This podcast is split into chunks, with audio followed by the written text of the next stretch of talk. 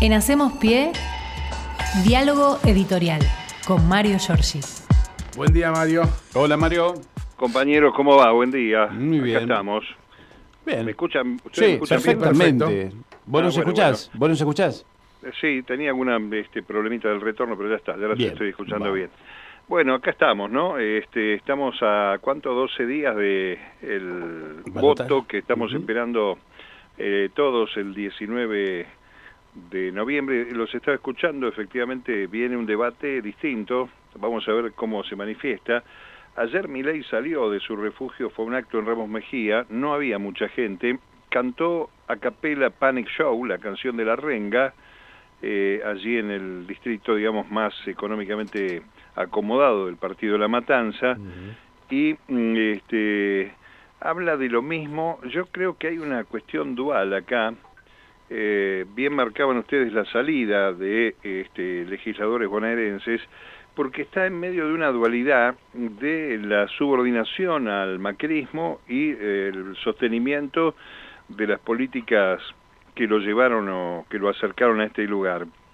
En ese sentido, eh, me permito este, hacer un poco de memoria, pero obviamente no, no soy tan memorioso, sino que me lo anoté. Hay una nota de mayo del año 2020, en plena pandemia, eh, el este, portal Infobae, cuando no, lo presentaba Milei como un economista amado y odiado por igual. Una forma de justificar una nota de barra chivo, diría yo, donde Claro, el sí. economista, eh, la verdad que en el 2020 no lo tenía mucha gente, ignoto para millones, Claro. y este, ¿qué hacía Milei en esa nota? ¿Qué hizo? Criticaba las políticas de cuidados implementadas por el gobierno por el tema COVID y este, además este, hacía algunos cálculos medios trambóticos, este, matemáticos, sobre cuánta gente moría en el mundo por día y que no se podía mezclar. ¿Se acuerdan esa disyuntiva, la salud versus la economía? Que el Estado argentino zanjó notablemente con ayudas, incluso hasta gerentes de empresas eh, sumamente antiperonistas y antipopulares, cobraron ayuda del Estado en plena recesión de la pandemia. Bueno, eso lo decía Milei en el año 2020, días después de que hoy su socio y tal vez posible jefe, con menor fineza, había dicho, eh, ¿se acuerdan esa frase? A los que se tengan que morir hay que dejar morir Claro. Tal cual. Sí, sí, sí. eh, en lugar de este, acompañar los cuidados que la mayoría de los argentinos estábamos haciendo eh, para escaparnos ¿no? de- del COVID. Bueno, hay un trabajo de la Universidad de Córdoba, estudios sociales universitarios, que tratan de explicar y al mismo tiempo alertar sobre cuáles son las causas para que estos apologistas del genocidio, represores, ajustadores y espiadores seriales se juntan y puedan regresar 40 años después para aplicar el plan económico de José Alfredo Martínez de Oz, eh, que como ya sabemos solo y siempre cierra con represión, eh, y llegar desde el voto popular, ¿no? Desde ese lugar. Eh, las conclusiones indican que las personas que apoyan a Milei lo hacen primero por disconformidad con el resto de los partidos, porque están hartas de la política y el Estado, para terminar con la casta política y recién al final porque están de acuerdo con las ideas que defienden los libertarios. Es decir, las, coincid- perdón, las coincidencias con las ideas, eh, digamos, la- es la última opción. Eh, hay que decir que es una falsa creencia eh, de que con ello se combina el voto protesta con esperanzas de salir del pozo económico y social, eh, porque ese escenario incluye la admiración por Donald Trump y Bolsonaro, Claro. con este, la candidata vicepresidenta pro crímenes de lesa humanidad de la dictadura militar que acompaña, y con apoyos insólitos, ¿no? que van desde Alberto Venegas Lynch, hijo, hasta la eterna representante de la pobreza macrista, Margarita Barrientos, eh, que ya dijo que lo va a votar a Milei. Eh, a diferencia de Trump, Milei, este, bueno, Trump tenía a favor, ¿qué cosa? El Partido Republicano, Bolsonaro contaba con el apoyo de los agroindustriales, los evangélicos, conservadores, y también por su rol de militar o exmilitar, tenía a los paramilitares y a militares. Este, aquí este, Milei se halla en medio de una, yo diría, implosión libertaria, por esto que decíamos de la ruptura ayer, esta situación cambiante, ¿no? pareciera que el León ha entrado en la etapa de retiro efectivo, hablando de términos militares, y abre grietas entre seguidores genuinos y está provocando esta estampida eh, al subordinarse al partido que ya gobernó, de pronto empieza a destacar el rol del Estado y la política, se asocia a la casta, que hasta el 22 de octubre combatía, y comienzan a declinar este, políticas que este, tenían como símbolo la motosierra, la dinamita, el derribe, en fin. Hay una frase de Milley previo a la campaña electoral, antes de las PASO incluso, que dijo, entre la mafia y el Estado prefiero la mafia, la mafia tiene códigos, la mafia cumple, la mafia no miente, la mafia compite, frase que eh, parece haber este, anticipado este lugar nuevo junto a Macri. Y parece que el Estado ya no es el pedófilo en el jardín de infantes con los nenes encadenados y bañados en vaselina, y que también están este, cayendo en desuso el tema de mercado de órganos, los vales para la educación, la libertad para el uso de armas y hasta la dolarización calificada por todo el mundo como inconstitucional. Pero ya se sabe que mm, las y los votantes libertarios tienen posiciones que no coinciden con mi ley. Esto es lo curioso, ¿no? De, este, de estos trabajos sociológicos. ¿Por qué están allí? Bueno, porque hay un cambio creen que son democráticos porque van a votar, pero al mismo tiempo desprecian la democracia.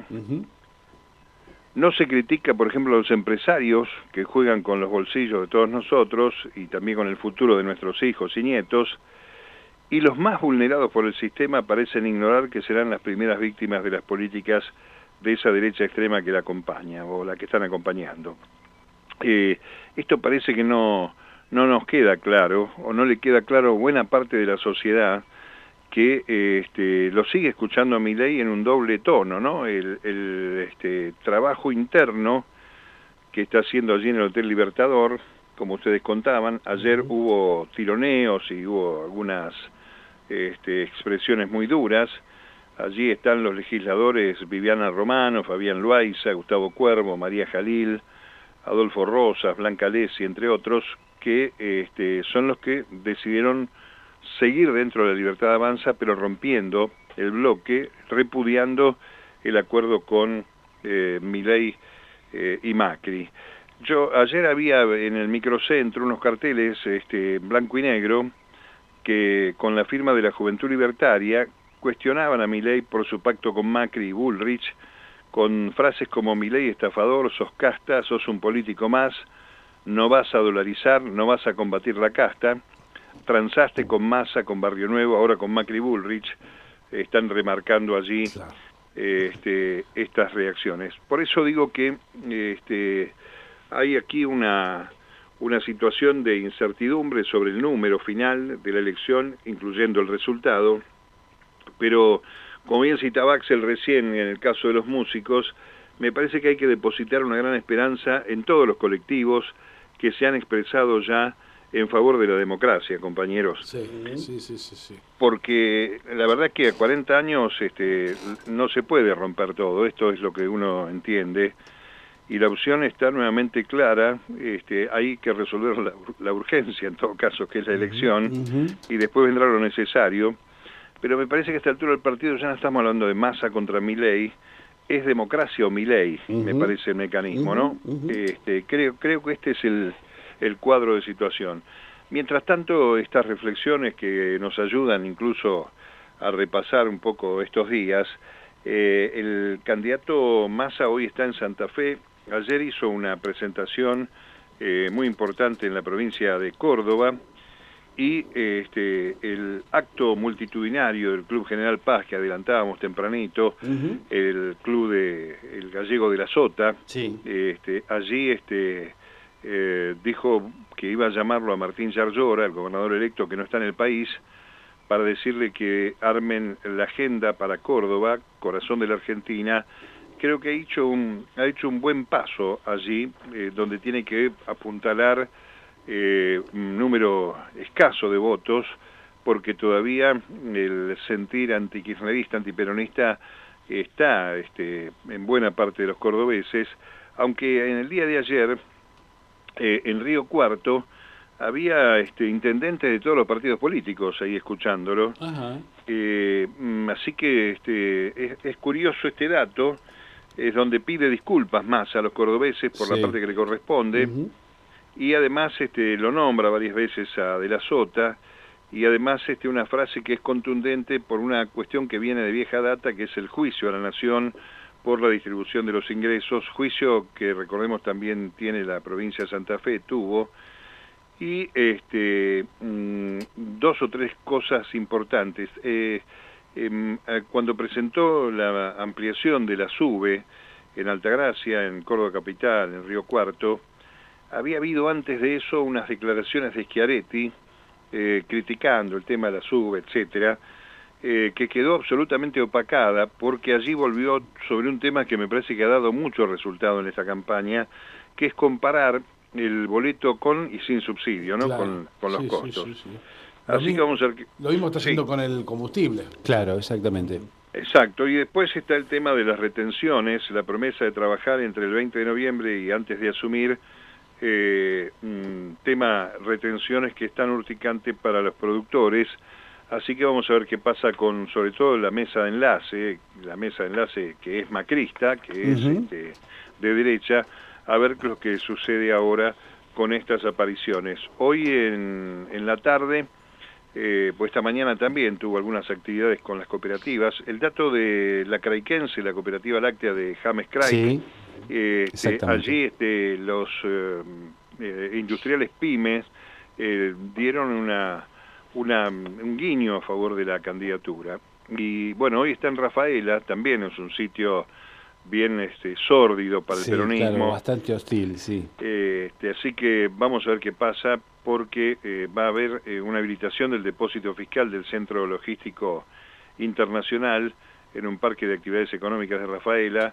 Allí va a estar Perotti, lo que constituye una novedad notable porque Perotti lo han, lo han criticado este, por ausencia en la este, campaña propia santafesina y este, en el acompañamiento al candidato Perotti jugó por Schiaretti, eh, se jugó este, unos puntos ahí, Sí. eh, pero ayer este, en el tema de Córdoba, compañeros, me parece que es un dato muy importante que le pega una, un balazo a la línea de flotación del esquiaretismo, que es la presencia de Urtubey Claro. la aparición del gobernador, el ex gobernador de Salta, que este, en algún momento, ¿se acuerdan? Había armado un frente o intentaron un frente, Con Randazo, ¿no? y Pichetto y el propio Massa en algún momento antes de acordar con. Cristina y con Alberto. Así que la presencia de Urtubey en, este, en vivo, al lado de Massa, allí en Córdoba, también este, desacredita un poco y da una señal hacia la interna del cordobesismo, destacando la figura de, de la Sota, pero además con el antecedente de la semana pasada de Natalia, de la, de la hija de Claro, la Sota, exactamente. Que decidió acompañar. Así que vamos a ver mucha expectativa Bueno, también. la presencia de Urtubey realmente indignó a toda este, la, la caterva de La Nación Más. ¿eh? Ayer tuvieron Sí. críticas tremendas contra Se- Urtubey. Se encienden rápido. Sí, sí, sí, llamándolo Lo- lo- panqueque. Eso sí que es periodismo militante, Sí, ¿eh? de verdad. totalmente, totalmente. Sí, está muy lindo esto, lo decíamos con la entrevista de Majul. este, bueno, yo creo que también esa es una señal, no sé si positiva, pero es una señal de que no hay mucha convicción eh, para el candidato de la libertad avanza y hay enormes dudas, sobre todo porque esta gente se mueve en función de este, las emociones de los sectores empresarios que los sostienen, ¿no? Claro. más allá de la propiedad del canal y Macri y toda la milonga, este, me parece que hay allí eh, dudas muy importantes que veremos cómo, cómo se traducen en, en la general, eh, en la elección, perdón, porque la del 22 de octubre, este, ya lo hemos comentado en estas charlas nuestras de intercambio, era muy lindo hacer el ejercicio de poner la nación más mientras aparecían los resultados del 22 de octubre y este, sumarse a ese velorio televisado tan tan extraordinario, ¿no? Sí, tan, totalmente. este, tan totalmente, fantástico. Totalmente. Bueno, eh, para terminar, compañeros, algunas cosas que tienen que ver con eh, la tarea del Congreso, eh, que en el día de hoy eh, tiene actividad. En este momento creo que está por arrancar otra reunión de la Comisión de Derechos Humanos y Garantías con el debate de los proyectos de ley por los cuales se propone la incorporación del antisemitismo como causal en la ley antidiscriminatoria y penar el negacionismo de genocidio y de crímenes de lesa humanidad. Hay una intención allí, la comisión la conduce Hugo Yasky, una intención de eh, hacer una síntesis de los proyectos que están dando vuelta, pero hoy fueron invitadas Estela de Carlotto, eh, Tati Almeida, eh, Charlie Pisoni, Eduardo Tabani, Luis María Alman Bornes de Movimiento Ecuménico, perdón, así se dice, por los derechos humanos, y Mabel Cariaga. No es un dato menor. Yo creo que a esta altura del partido, a 40 años de la democracia, la Argentina tendría que tener un mecanismo que disponga eh, el este, cerrar directamente el debate y terminar con esta historia del curro de los derechos humanos que tomó Victoria Villarruel de Macri, la candidata a vicepresidenta de Miley, y este, a, tantos años vistas del arranque de la democracia, del juicio a las juntas, de los juicios eh, de lesa humanidad que se siguen felizmente desarrollando, eh, creo que la Argentina tiene que tener un mecanismo de control social para este tipo de exabruptos que lo que hace es apología del crimen, apología del delito. Así que ojalá vaya y funcione esto y también se reúne la Comisión de Asuntos Constitucionales por un documento que corresponde al juzgado número 5, un tema que tiene que ver con una querella de la vicepresidenta, tiene que ver con el intento de asesinato del 1 de septiembre del año pasado.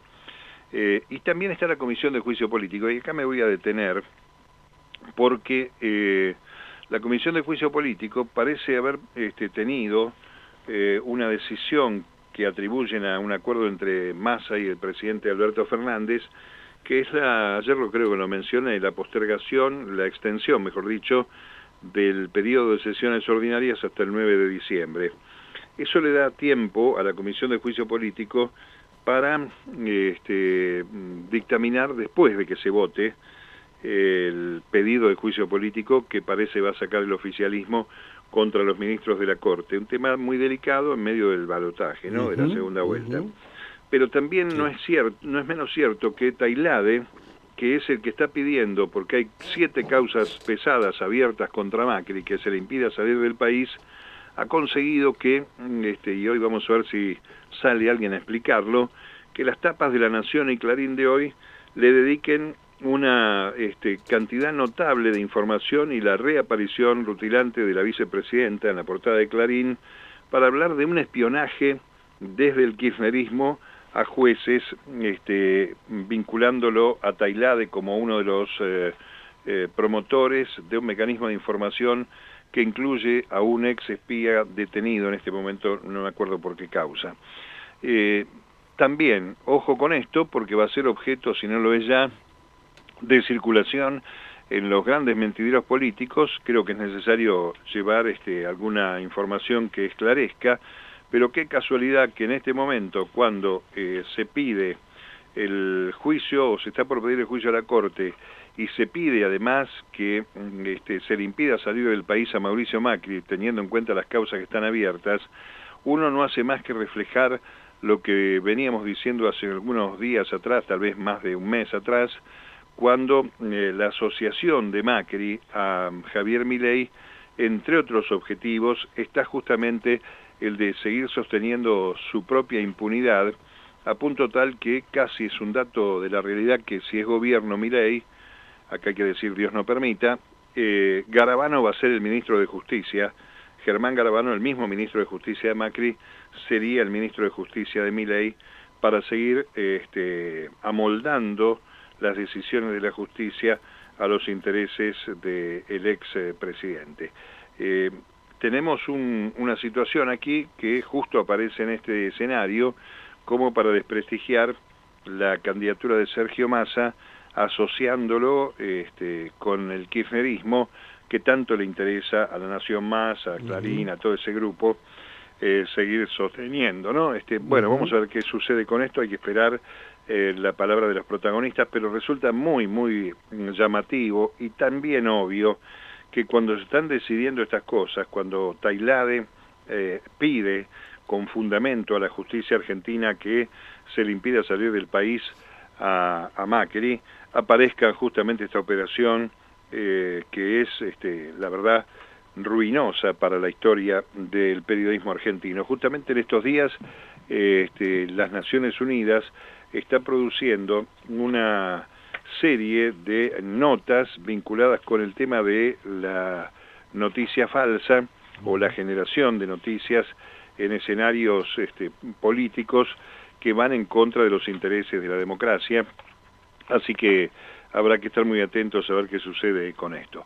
Por lo pronto, la estampida interna de Milei nadie la oculta ya, ocurrió ayer en el Hotel Libertador, a la noche después del acto de Ramos Mejía. Como consecuencia de esto, el derechista eh, hoy este, suspendió un viaje que tenía para una caravana en Bahía Blanca, algo sintomático, y vamos a ver cómo sigue esta historia, eh, porque el fenómeno de la reclusión, entre otras cosas, donde ingresa Lilia Lemoyne, la hermana y pocas voces más, está destinado, dicen, a que haya un ensayo, un cocheo para este muchacho, un entrenamiento, para que en el debate no se le escape este, sus eh, reacciones violentas, ásperas, y pueda mantener cierta compostura frente la tranquilidad con la que se desempeña y se presenta el candidato Unión por la Patria. En el barrio le diríamos que no se le suelte la cadena, digamos. Así es. Mario, Que ayer hablábamos con Axel que con el nuevo sistema este de, debate donde van a poder caminar, van a poder bajarse los atriles, no pueden leer, este, va a estar, va a estar muy interesante ver cómo reacciona Milei, que es una persona que a veces pierde los cabales rápidamente, y, bueno, se torna un debate que me parece a mí, ¿eh? esto puedo estar equivocado, que en los indecisos puede llegar a inclinar la balanza para alguno de los dos lados. Yo pienso lo mismo exactamente, más allá de que hay gente que tiene o tenemos decidido el voto, hay muchos que pueden modificar, sobre todo el rubro indecisos, y también hacer retrotraer tal vez aquellos que estaban pensando en votar en blanco al analizar este, estos comportamientos. No, vamos a ver qué sucede. tenemos este, el modelo de debate brasilero, así lo hemos bautizado. ¿Se acuerdan del intento? Este, parecía que le iba a golpear Bolsonaro a Lula en aquel debate, porque la caminata, micrófono en mano, no es frecuente verlo a Milei allí. Necesitó en los debates de la apoyatura del papel de sus anteojos para dar no sé qué imagen de qué tipo de seriedad o, autonomía, pero lo concreto es que esas posiciones eh, a las que citaba al comienzo variantes desde el punto de vista de que esta idea, este, esa historia de Groucho Marx, ¿no? Tengo estos principios, pero si no me gusta tengo otros. Bueno, esta, esta cuestión de, de cambiar en los actos públicos lo que está señalando en privado, de este, hacer retrotraer a los voceros y cambiar de voceros para que no se sigan quemando cosas como la homosexualidad y los piojos y todo este tipo de cosas, me parece que están hablando de una situación eh, compleja para el armado de este hombre que este, de todas maneras hay que tomarlo con mucha seriedad porque esta, esta iniciativa política que cobró forma antes del año 21, que consiguió ingresar al Congreso de la Nación, que ahora va a tener, más allá de los este, despistes internos, más de 40 legisladores nacionales entre senadores y, y diputados, hay que mirarla con atención, porque es un escenario mundial, global, este proceso de la derecha siendo fagocitada por la ultraderecha. Es decir, aquellos discursos más siniestros, más fascistas, más severos, se están llevando puestos a las derechas que podríamos llamar democráticas, con participación política democrática, por sobre estas iniciativas que tienen una enorme carga de violencia y personajes tan estrambóticos como Trump, como Bolsonaro, etcétera. Eh, veremos qué pasa, compañeros. Mañana seguiremos. Bueno, Mario, te aviso que la gente de la renga está que trina, ¿eh? Porque, claro, porque le está usando los... ya, vi una demanda, hubo un, pedido de que no usen sus canciones. Están enfurecidos los muchachos de la banda de Mataderos. Mira, y sí, obviamente, obviamente. Yo eh, justamente cuando lo nombró Mario a esto, que estuvo cantando el amigo el tema de la renga, dije, la renga se va a poner como loca. Y ya este, creo que la Versuit también, ¿no? Porque usó, este, en el Movistar Arena la música de ellos este, y la gente obviamente no, no, se lo fuma al hombre, ¿qué va a hacer? Claro, es así. Este, va en relación con esto que decías de los músicos argentinos, otro de los colectivos que ayer, obviamente, están todos este, muy atentos pensando que no es solamente eh, la comida, la educación, la salud, sino que está también el riesgo de que la ausencia, el alejamiento del Estado, termine con buena parte de la cultura por este, las actividades científicas, educativas y demás, eh, que derivan este, en grandes temores de distintos colectivos. Incluso es tan, loco esto que una de las legisladoras, creo que entró por la provincia de Mendoza, de Miley, es eh, eh, becaria, doctoral del CONICET y dijo que estaba en contra de lo que piensa Milei del CONICET. Y uno se pregunta, este, teniendo tanta gente que está en contra de esto, que no comprende las iniciativas, ¿por qué han permanecido formando parte de esto? Porque si el cambio es para destruir, la verdad, este, directamente destruyan, no, no se presenten a, este, conciliar posiciones eh, con estos sectores que en lugar de, eh, digamos, si el cambio es romper todo, bueno, alejémonos de ese cambio, ¿no? Bueno, Mario, muchísimas gracias, como siempre, la seguiremos mañana, ¿te parece? Un abrazo, sí señor, hasta mañana. Chao, María, hasta mañana. En Hacemos Pie, diálogo editorial con Mario Giorgi.